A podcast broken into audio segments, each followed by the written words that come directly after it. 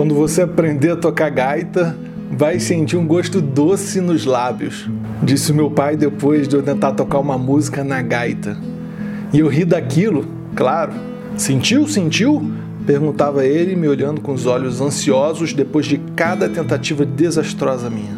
Meu pai era um músico frustrado e sempre quis que eu aprendesse a tocar porque o meu avô, seu pai, tinha sido integrante de uma banda de gaita. Dizia que eu tinha que aprender a tocar porque ele tinha feito uma promessa irrecusável para o meu avô, assegurando que aprenderia e que ele aprendera somente uma ou duas músicas, mas que não era o suficiente. Então, ele me disse que aquela responsabilidade era minha e que eu também não podia recusar. Me lembro muito bem desse dia. Eu era criança lá pelos meus 12, 13 anos. Meu pai pegou da minha mão aquela gaita toda carcomida que tinha sido do meu avô, colocou na boca e começou a emitir os sons mais descompassados que eu já vi na minha vida. Eu não me lembro qual que era a música, somente me lembro que o som era horrível. Ele assoprava vários buracos ao mesmo tempo, aspirava e mudava de nota aparentemente de forma aleatória. No entanto, por mais que o som fosse horrível, meu pai ensinava todos os trejeitos de um tocador de gaita profissional. Ao acabar de tocar a música, meu pai passou a língua dos lábios, estendeu o instrumento para mim e falou: Você vai saber quando estiver tocando direito, quando sentir um gosto doce de açúcar na boca. Eu ri de novo daquilo. É verdade, o meu pai me ensinou e um dia você vai aprender também, dizia ele. E eu ria toda vez que ele falava aquilo. Para mim era inconcebível onde já se viu sentir gosto de açúcar em gaita.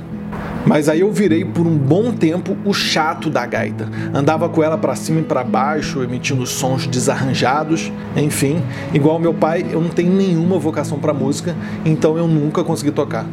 Mas o que mais me intriga é que eu nunca consegui saber se o meu pai de fato acreditava que os lábios ficavam doces ao tocar uma gaita de forma correta.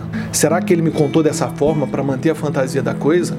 Até que um dia eu aprendi. Aprendi que o que meu pai estava realmente me ensinando é que a vida vivida na sua simplicidade pode ter gosto de açúcar nos lábios. Aprendi que nem sempre o que achamos ser mentira é e que nem sempre o que parece ser mentira devemos encarar como tal. Aprendi que uma das belezas da vida é aceitar a ingenuidade, acreditar na fantasia. E eu não estou falando que a alienação é de todo benéfica, mas por vezes nós temos uma postura muito determinista de querer classificar as coisas em verdade e mentira. Você já viu ou se lembra da felicidade de uma criança ao perceber que o Papai Noel deixou um presente para ela enquanto dormia? Por vezes é irrelevante se algo é verdade ou mentira. E é por essas e por outras que hoje, quando eu toco gaita, eu sinto um gosto doce na boca. Pode acreditar. Você pode sentir também. É só tocar da maneira certa e quando você estiver começando a aprender, vai sentir. Mas também eu só sinto isso quando toco uma ou duas músicas, pois foi só isso que eu consegui aprender. Eu também sou um músico frustrado e o que eu aprendi não é suficiente. Hoje eu já não me esforço mais tanto assim para aprender. Essa responsabilidade não é mais minha. E eu te digo que existem promessas irrecusáveis na vida, então Toma essa gaita aqui, minha filha. Quando tocar e sentir um gosto doce nos lábios, me avise.